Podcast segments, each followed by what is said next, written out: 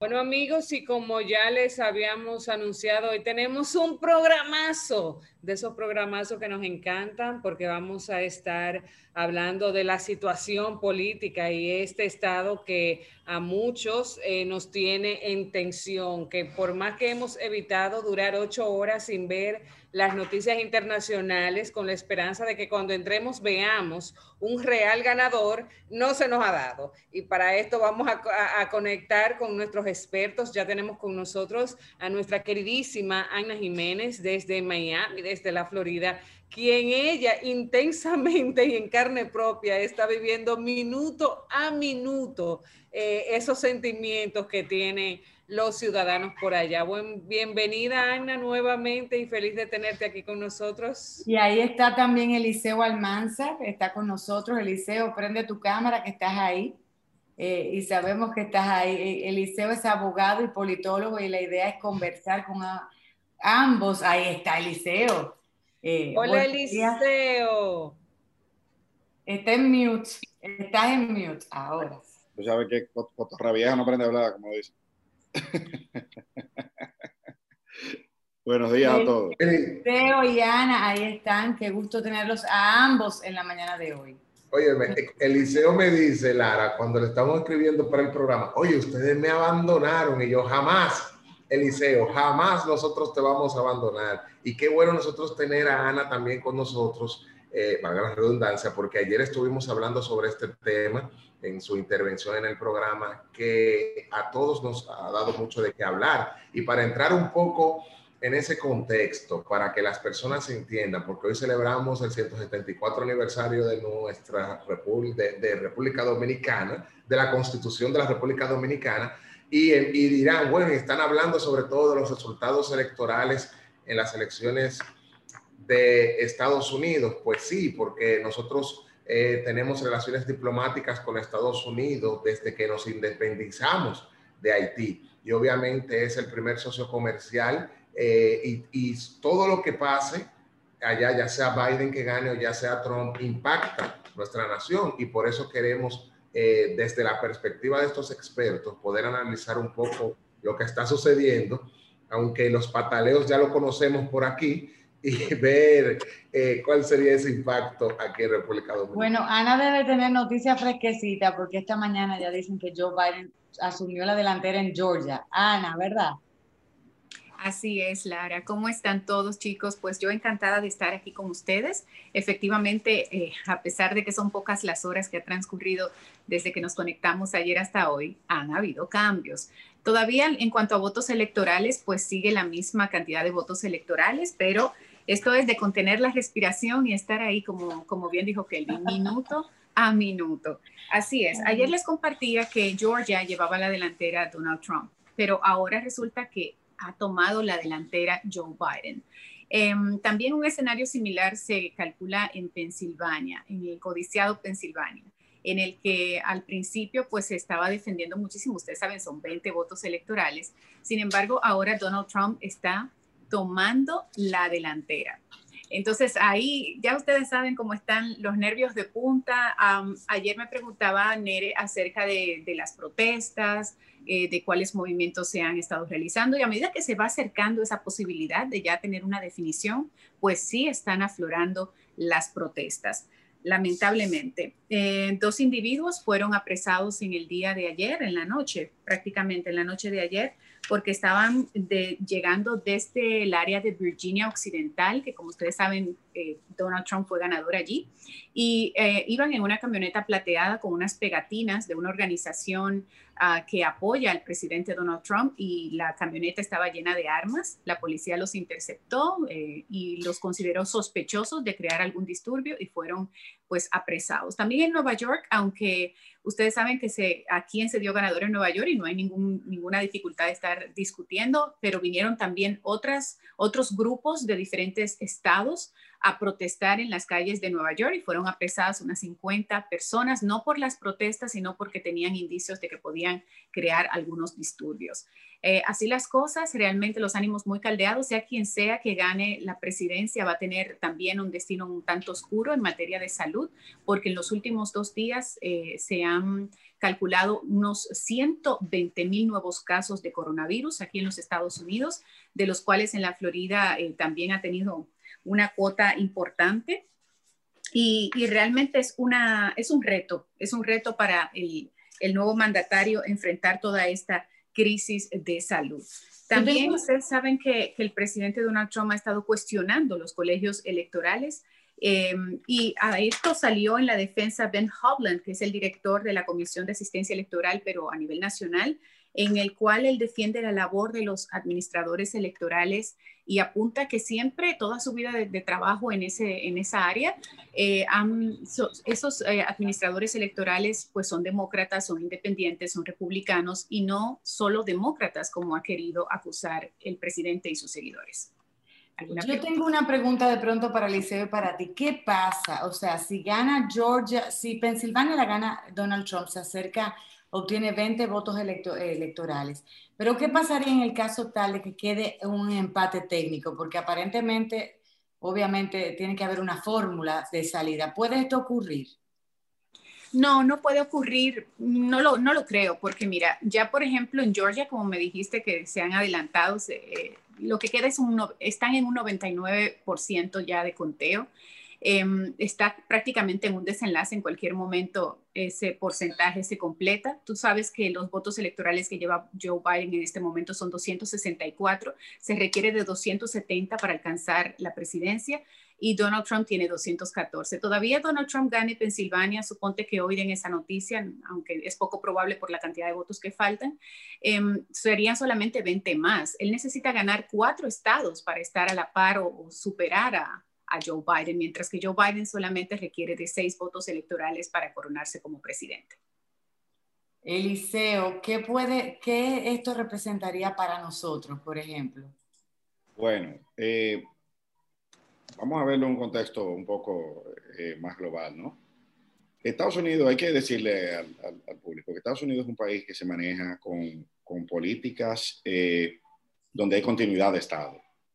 Habrá asuntos donde quedarán las cosas iguales. Por ejemplo, yo no creo que cambie mucho la relación con respecto a Venezuela o con respecto a otros, a otros temas de importancia eh, regional. Ahora, de cara a República Dominicana, República Dominicana continuará siendo un socio estratégico de los Estados Unidos.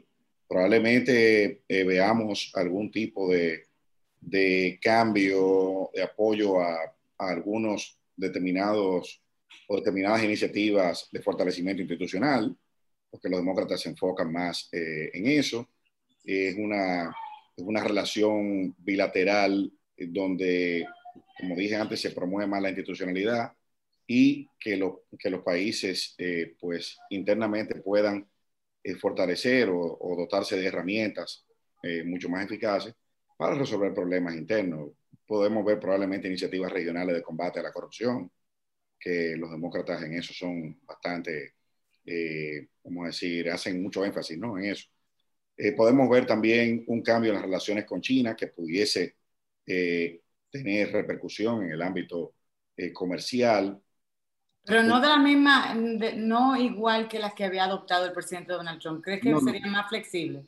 Eh, bueno, yo diría que una, eh, no necesariamente más flexible, pero sería un approach diferente. O sea, no, no, no porque ahí no, no pudiese, eh, no me aventuraría a decir que es más flexible o menos, sino que sería un approach diferente. También veríamos que los organismos multilaterales se fortalecerían. ya, ya Joe Biden y los demócratas han dicho que de ganar la presidencia y asumir el, poder en los Estados Unidos, pues eh, eh, entrarían de nuevo al Acuerdo de París. donde lo, Gracias a Dios. Donde los Estados Unidos salió hace poco. Y pudiésemos ver también otro enfoque, eh, fortalecer la OTAN, que Trump no creía en eso.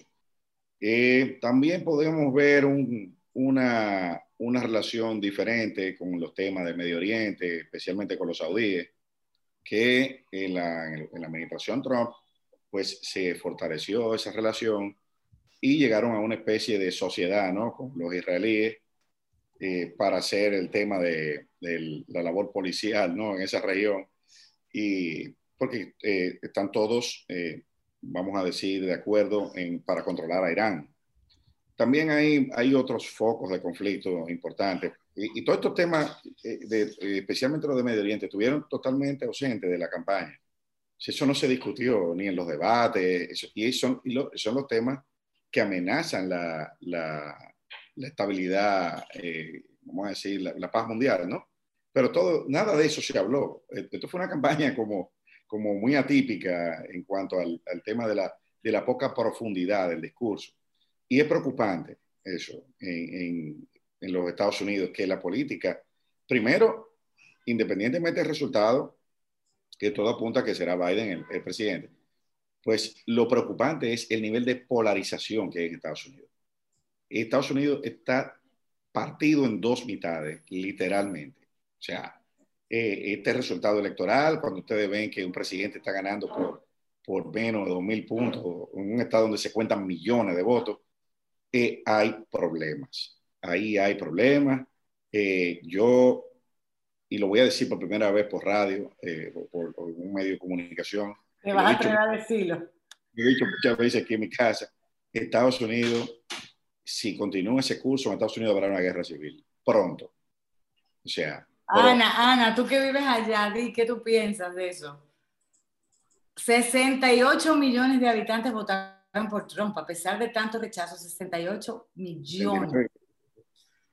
Increíble, Ana, di, di, dinos, que yo, yo todavía estoy sorprendida. Digo, eh, obviamente, eh, él ayer salió, yo no sé si ustedes lo vieron, ayer salió en un discurso diciendo que el mejor presidente de cómo las mujeres han tenido un desempeño en su partido y en el gobierno. Eh, Ana, exprésate que tú vives allá. Aquí nosotros estamos especulando, pero tú vives en carne propia el día a día.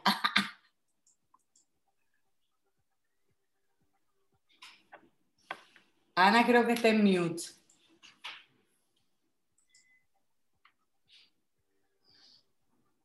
Aunque no se oye. Sí, Ana está en mute. Eh, Kelvin, Kelvin es el que está compartiendo la pantalla. Pero, ahora sí, Ana. Ahora sí. Ahora sí. Ahora sí. Gracias. Que sí, efectivamente, como dices, Lara, ha sido una votación contundente en términos numéricos. Eh, sí, el presidente Donald Trump con todo y, y toda esta atmósfera pues ha alcanzado casi 69 millones de votos eh, y Joe Biden unos 73 y algo, 73, algo, 73,6 aproximadamente. Si tú sumas ambos números, es una, una, cantidad enorme de votantes a pesar de las circunstancias en las que nos encontramos. Eh, y eso es histórico, o sea, se han dado muchos récords históricos en estas elecciones, ha sido unas elecciones sin precedentes y estoy de acuerdo con Eliseo, ha sido eh, realmente un discurso muy pobre en, en términos internacionales polarizado, se han concentrado más en las problemáticas internas y es lo que ha movido a los votantes a ir a las urnas en cualquiera de sus modalidades en la forma en la que lo han hecho. Pero definitivamente la parte internacional que es tan importante, eh, sí se mueven esas aguas, un poco polarizado. Ya las, eh, las protestas que se han eh, visto eh, a nivel nacional en algunos lugares como Nueva York, eh, como Pensilvania, que ya se los he mencionado antes, eh, da cuenta de que Eliseo tiene razón también. Aquí también se ha comentado eso ya desde hace semanas desde antes de las elecciones esa posibilidad, de acuerdo a los diferentes escenarios que se presentaran, que era muy probable que se pudieran armar revueltas y todo ello. Por eso, unos días antes de las elecciones, tú veías como en los edificios principales y comercios estaban poniéndoles madera a toda la parte de la planta baja, los hoteles también, por si se armaban esas revueltas o se armaba algún disturbio civil, pues estuvieran eh, ligeramente por lo menos protegidos. Aquí tenemos un corte del el candidato Joe Biden que reitera el llamado a sus seguidores a tener paciencia mientras se finaliza el conteo de los votos y dice que el voto en los Estados Unidos es sagrado y que nadie lo va a vulnerar. Si lo quieren escuchar ahí un momentito, son unos segundos. Y lo estamos compartiendo okay. con, su, con su audio. Ahí está. And it is the will of the voters, no one, not anything else, that chooses the President of the United States feel very good about where things stand. We have no doubt that when the count is finished, Senator Harris and I will be declared the winners. So I ask everyone to stay calm, all the people to stay calm. Recalcó la importancia de que cada voto se cuente. In America, the vote is sacred. It's how people of this nation express their will. And it is the will of the voters, no one, not anything else, that chooses the President of the United States to feel very good about where things stand. We have no doubt that when the count is finished, va a escoger al presidente de los Estados Unidos que no sea el pueblo y llama a sus seguidores a que estén con paciencia esperando ese voto a voto, ese conteo. Eh, y, se, y eso está prácticamente asegurando que él sabe que van a ganar la presidencia, pero que no pueden anticiparse a este conteo de votos porque el voto aquí en los Estados Unidos es considerado sagrado y él entiende que las autoridades así van a proceder en torno a esa filosofía. Chicos, Eliseo, perdón, dale Nereida, yo iba a decir qué diferencia de cuando las instituciones son fuertes y se respeta, ¿verdad? Cada poder Estado es diferente. Eliseo. Sí. Es así. No, Nereida, Nereida, que haga una, Nereida tenía una pregunta. No, no, no de, lo, de, lo, de, los hackers rusos ni nada de eso. Algoritmos, nada de eso. Miren, señores, recordemos las elecciones eh, eh, de Barack Obama y de, Hillary, de, y de Hillary, o sea, ese momento uh -huh. que para muchos fue histórico, fue una cosa que nunca se había visto, que, que el tema del debate, pero esto nos ha dejado a, a, todos nosotros, yo creo que sin palabras, porque tal y como tú dices, eh, Anna, eh, han, han pasado cosas que no esperábamos. Yo recuerdo, y, y, no sé, Eliseo, creo que también lo hablamos contigo en, en, un momento determinado, recuerdo que hablamos de que Joe Biden no era un candidato lo suficientemente fuerte como para tener una contienda de esta naturaleza, eh, eh, eh, incluso hasta con el mismo Donald Trump. Y todos los palitos se han caído. Entonces, yo me pregunto, que no la he visto en ningún escenario, ¿dónde está Hillary Clinton? Que ella, Anna, ha dicho dónde está, o sea, cuál ha sido su posición en este momento eh, y, y, al mismo, y al mismo tiempo pienso, si ella hubiese sido la candidata, hubiese también de la misma manera arrasado. Mm, bueno, ella no se ha pronunciado, se ha mantenido muy en silencio, muy al margen. El único que en, en, algunos momentos ha pronunciado algún tipo de discurso de endorsement, de apoyo hacia Joe Biden ha sido eh, Barack Obama, el expresidente Barack Obama pero no creo porque recuérdate que aquí se están rompiendo hitos. En caso de que sea este candidato el que, el que se lleve la presidencia, Joe Biden, que tiene a Kamala Harris como vicepresidente, sería la primera vez en la historia de los Estados Unidos en los que una mujer va a ser vicepresidente. Imagínate siendo presidente, que era pues la aspiración de Hillary Clinton. Yo creo que el factor que, que, prima en ese caso no es la estrategia, porque ella también tuvo una muy buena estrategia. Yo creo que pesó un poquito el tema del temor a que sea una mujer la presidente, el temor a que no es costumbre el que ella está hubiera ro, roto hitos, y hubiera roto eh, ese iceberg de que, wow, una mujer presidente y de los Estados Unidos. Eh, realmente desde ese punto de vista, eh, a ella le, le, faltaría un poco más del empuje que vemos en Joe Biden. A mí me parece que, me parece que es una cuestión de marketing también, uh -huh. eh, porque la parte negativa de los, de los demócratas, lo criticable, ¿no? Sí. Lo representa Hillary Clinton. Eh, y, también, y también Bernie Sanders. Bernie Sanders por el discurso extremo y Hillary Clinton por, porque, por lo que todo lo que se le atribuye en su paso por la administración pública en Estados Unidos. Entonces, estratégicamente, ellos esconden a la, la parte, la parte criticable eh, y quizás con eso, inconscientemente, lo que buscan es también minimizar el tema de que, de que Joe Biden tendrá 78 años cuando asuma la presidencia eh, de los Estados Unidos en enero. Eh, que ya se está eligiendo, que, y creo que es la primera vez que veo eso, que se esté eligiendo un presidente que se sabe de antemano ya que solo podrá ir por cuatro años. Uh -huh. Y que se está eligiendo también una candidata a la vicepresidencia uh -huh. que puede, tiene vocación de convertirse en presidenta en los primeros cuatro años. Es Porque cierto. Hubo, hubo unos cortes, eh, unos videos, yo no sé si, si manipulado o editado, de Joe, de Joe Biden con unos lapsus que la verdad es que eh, deja mucho que desear. O sea, pero bueno, eh, el, el, problema aquí radica en eso.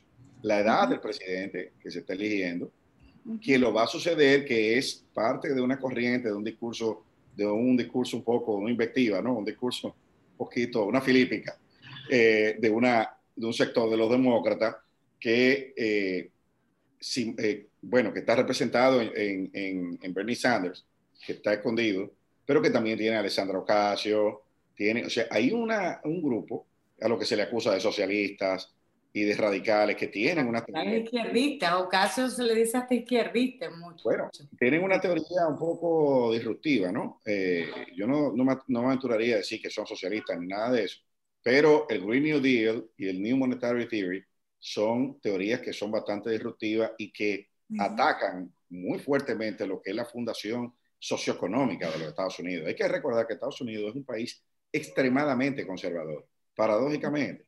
O sea, nosotros tenemos un sistema electoral que fue diseñado en el año 1788, en la, eh, en la primera constitución, la primera, el primer bloque constitucional de Estados Unidos. Tenía siete artículos y los primeros dos hablan de, del sistema electoral.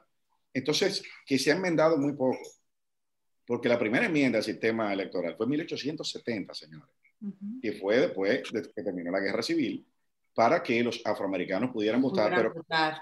¿Qué se colocó ahí en esa, en esa enmienda de 1870?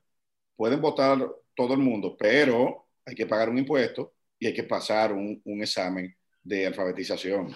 Y eso se quedó así. ¿Ustedes saben hasta cuándo? Hasta el 1964. Eso duró 94 años en la Constitución de los Estados Unidos, con una enmienda en el medio en 1920 para que votara la mujer. Posteriormente hubo, hubo, una enmienda en los años 70 para establecer eh, la edad de 18 años para votar. O sea, es un sistema, como ustedes pueden ver, que desde 1788 se ha reformado muy poco. Y si se leen los escritos de los constituyentes norteamericanos, de Alexander Hamilton, eh, de James Madison, en, el Federalista, que fueron escritos en, 1788, todo, que fue el año que se proclamó la primera constitución, hablaban de la, que la raíz el, motivo principal de ese sistema era el miedo. Era el miedo a que lo contaminaran de fuera, el miedo a que corrompieran a los electores, era el miedo. O sea, y paradójicamente, una de las cosas que menos se discutió, o sea, que menos resistencia encontró entre los constituyentes, pues recuerden que la guerra de independencia de Estados Unidos comenzó en 1776, se terminó en 1781 en 1783 se convoca al Congreso Constituyente y terminan cinco años después de discutir la Constitución y de proclamar. Todo ese proceso de discusión, dicen eh, Alexander Hamilton y James Madison, eh, que lo que menos resistencia encontró fue precisamente ese sistema de votación indirecta, que solamente funciona en los Estados Unidos. Miren qué paradoja. O sea, ellos inventaron un sistema que solamente se aplica ahí eh, para defenderse precisamente de la amenaza externa y para que no atacaran el sistema electoral con los métodos convencionales que se atacaban los métodos, los, sistemas electorales de los demás. O sea que es una cuestión, eh, y nadie va a cambiar eso. ¿eh? Por lo Eliseo y, y, Ana, nosotros tenemos que hacer una pausa, pero queremos hablar, al inicio del programa hablábamos de que las grandes perdedoras serán las firmas encuestadoras hemos visto y queremos saber sus opiniones. Ana, que ha estado allá, eh, yo decía, en esta semana se sabía que Fox era un comando de campaña del, del, Partido Republicano y CNN del Partido Demócrata, pero sorpresa para mí desde ayer ver que Fox se ha virado la torta y ya inclusive hasta memes ha sacado. Y vamos a hablar un poquito de esto, de la influencia de las firmas encuestadoras y cómo eh, de verdad no llegaron a pronosticar ni cerca los resultados que estamos viendo ahora y qué impacto tiene eso en una sociedad como Estados Unidos y, y, y sociedades como la nuestra. Así que después de la pausa venimos con este contenido. 103.7 Contraportada. En Unit pensamos que no todas las personas conducen igual. Algunas recorren más o menos kilómetros. Son más prudentes y están las que buscan la manera de ahorrar siempre. Para cada una tenemos Por lo que conduces, el primer seguro inteligente para automóvil en el que pagas solo por los kilómetros que conduces. Ah, y si manejas bien, premiamos tus buenos hábitos. Descubre lo maravillosamente simple que es adquirir tu seguro por lo que conduces en unit.com.do. Menos kilómetros, más ahorro. Unit es filial del Grupo Universal. Este año con la Autoferia Popular, montate donde quiera que estés. Busca tu vehículo ideal directamente en concesionarios y dealers en todo el país. en cualquiera de nuestras sucursales. En la web autoferiapopular.com.do. Solicita tu préstamo hoy y te garantizamos las condiciones de feria que se anuncien. Vive la feria de vehículos más esperada del país. Banco Popular, a tu lado siempre. Contraportada Radio.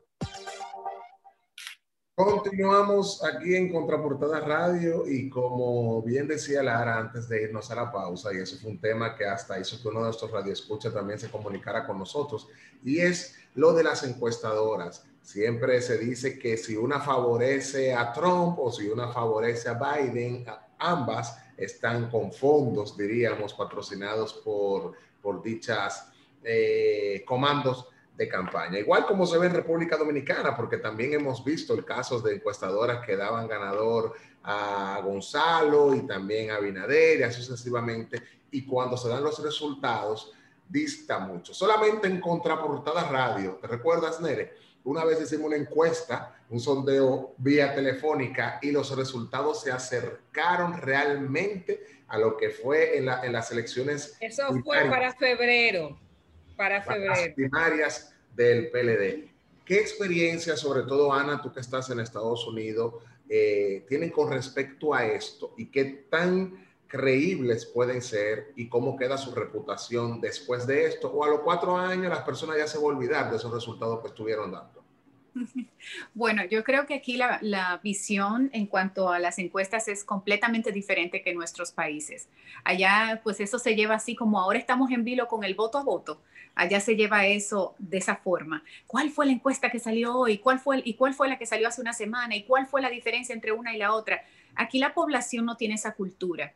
Aquí más bien se utiliza ese recurso de las encuestas, vamos a decir, como un recurso mediático, como tener otra herramienta más para hacer marketing político, pero la gente no le da mucha importancia a las encuestas, si tú supieras, más bien sí a las tendencias cuando empiezan ya personas que tienen cierto, cierta credibilidad dentro de la población, ya sea de un partido o de otro, a hablar en torno a, las posibilidades de ganar ese partido o de lo que está proyectando ese partido, la gente como que se lleva más de eso que de los números. No te sé decir si es porque no es muy creíble e históricamente así lo perciben y por eso no le dan mucho crédito, pero no, no ha habido un desencanto ni, ni nada por el tema de las encuestas porque no es esa la cultura. definitivamente no lo es. Sí, sí ha sido muy sorprendente la tendencia que, llevaba antes, pero todo eso responde eh, a una muy buena estrategia de marketing político, como nos decía Eliseo hace un rato, eh, y es por eso, es porque recuérdate que el presidente Donald Trump toda su vida ha crecido en negocios, en los negocios, y, y ha sido coach de muchísima gente exitosa en los negocios, pero Biden no es solo Biden, Biden también tiene un equipo, un equipo bastante fuerte, bastante preparado, diverso.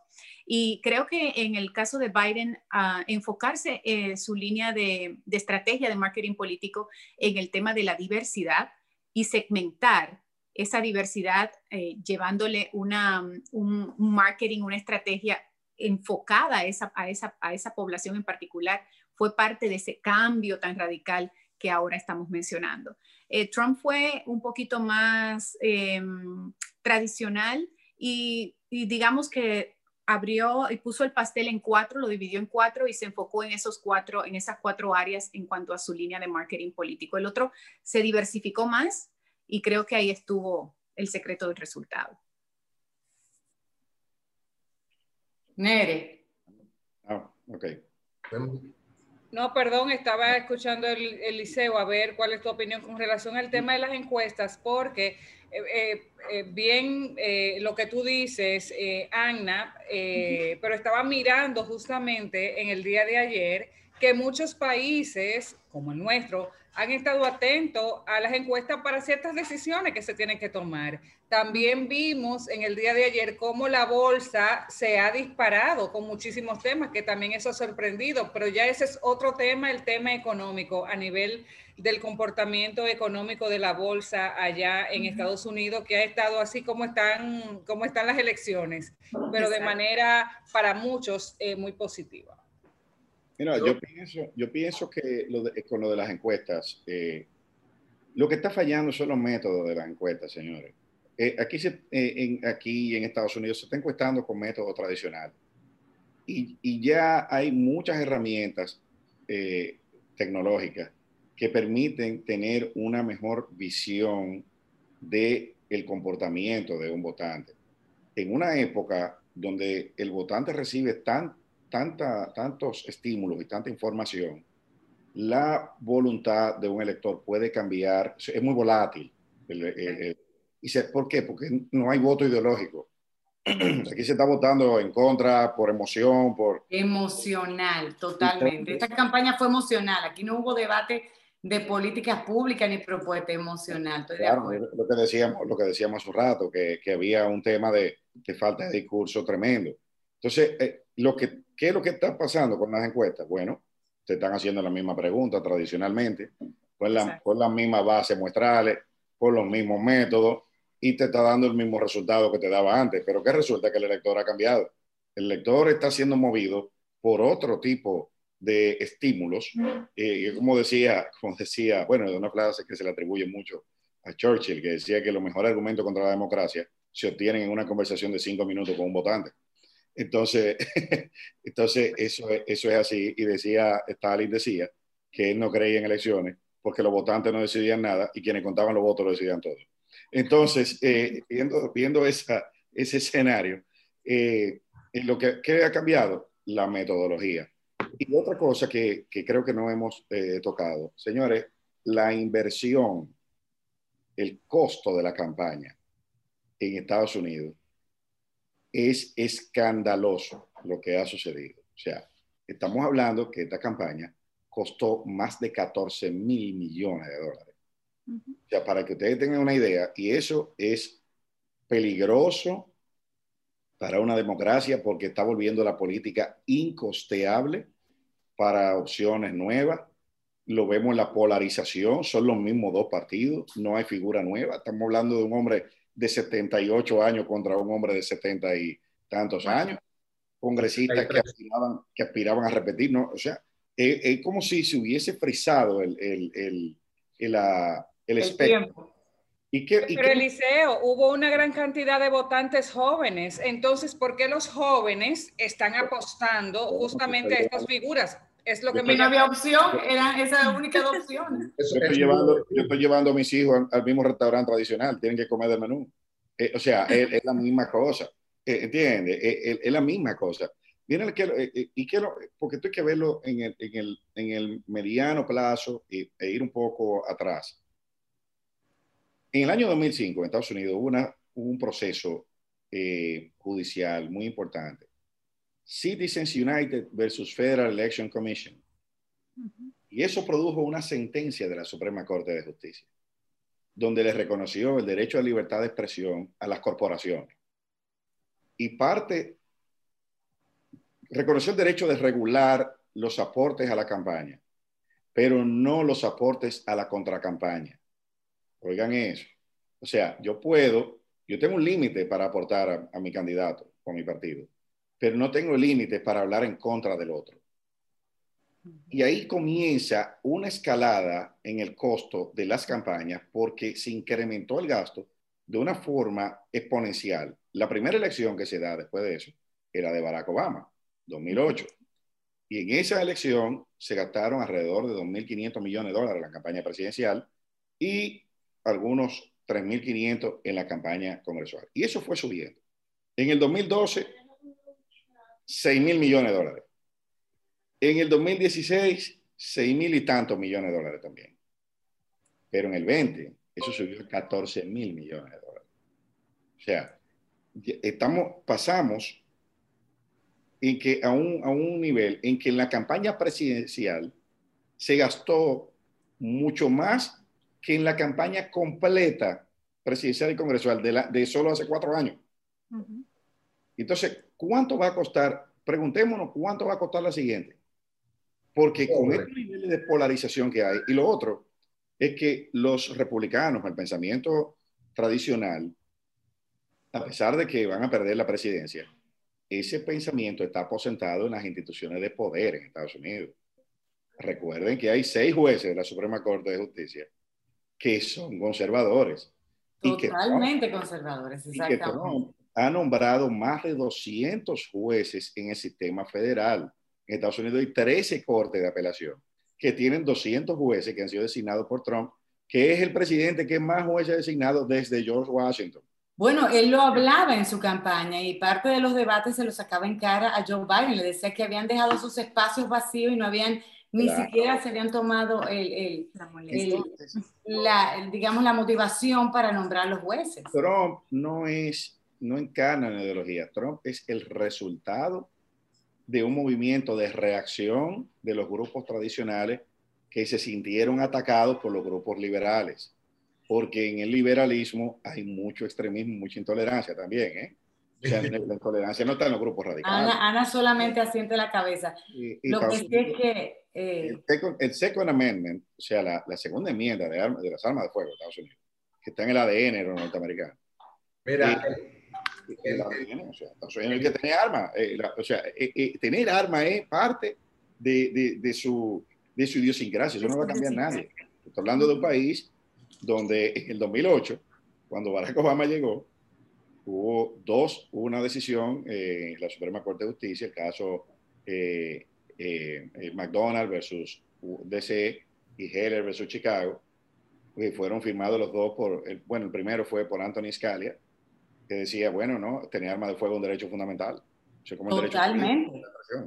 Totalmente. Y, y, y de Second Amendment, eh, eh, así mismo como dice, el derecho a portar armas y tú no puedes de pronto ir a eh, beber alcohol a los 18 años, tienes que cumplir 21, de pronto no puedes hacer muchas de las, digamos que es privilegio, pero a los 18 años tú puedes comprar un arma legalmente. Bueno, tú tienes, tú tienes 1.8 millones de ametralladoras de guerra en manos de civiles. Y hay un candidato que salió electo, creo que fue en North Carolina, no sé Ana cuál es, uno que es bien joven. Que 25 años. Ese es otro de nuestros récords del 2020, justamente.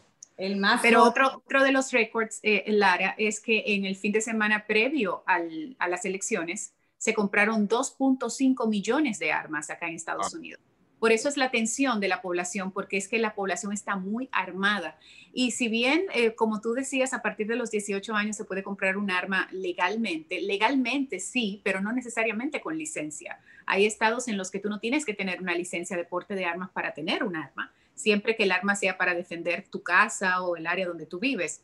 Pero en, las ah, revueltas que se armaron en, la noche de ayer, en la que la policía tuvo que intervenir y fueron 50 personas apresadas, habían personas en Pensilvania, de los que vinieron de Virginia, con armas visiblemente cargándolas, ametralladoras, armas, armas de mucha potencia, y era una forma de intimidar al, al resto de las personas que no la tenían.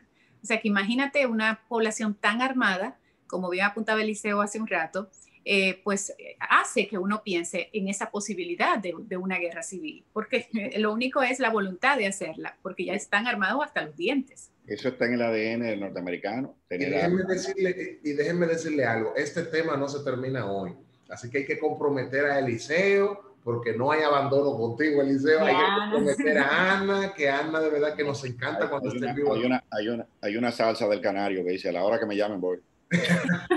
Porque todavía la semana que viene, cuando tengamos el resultado final y que sepamos, obviamente. No, esto se tiene que definir hoy. Esto no, esto no aguanta un fin de semana, ¿verdad que no? Bueno, en Georgia está el 99% del, de los votos contados. Quizás haya un desenlace en el fin de semana. Ya y, y menos para nosotros que tenemos fin de semana largo. Y digo la semana que viene, y digo la semana que viene para que estén y nos acompañen para que entonces analicemos parte de todo lo vivido en esto. Les agradecemos de verdad por estar con nosotros. Tenemos que despedirlo. Saben que el tiempo, vamos a decir en televisión, porque estamos multi, multipantalla ahora. En televisión es radio es corto. Así que gracias por estar con nosotros y traernos esos análisis siempre tan objetivos como siempre.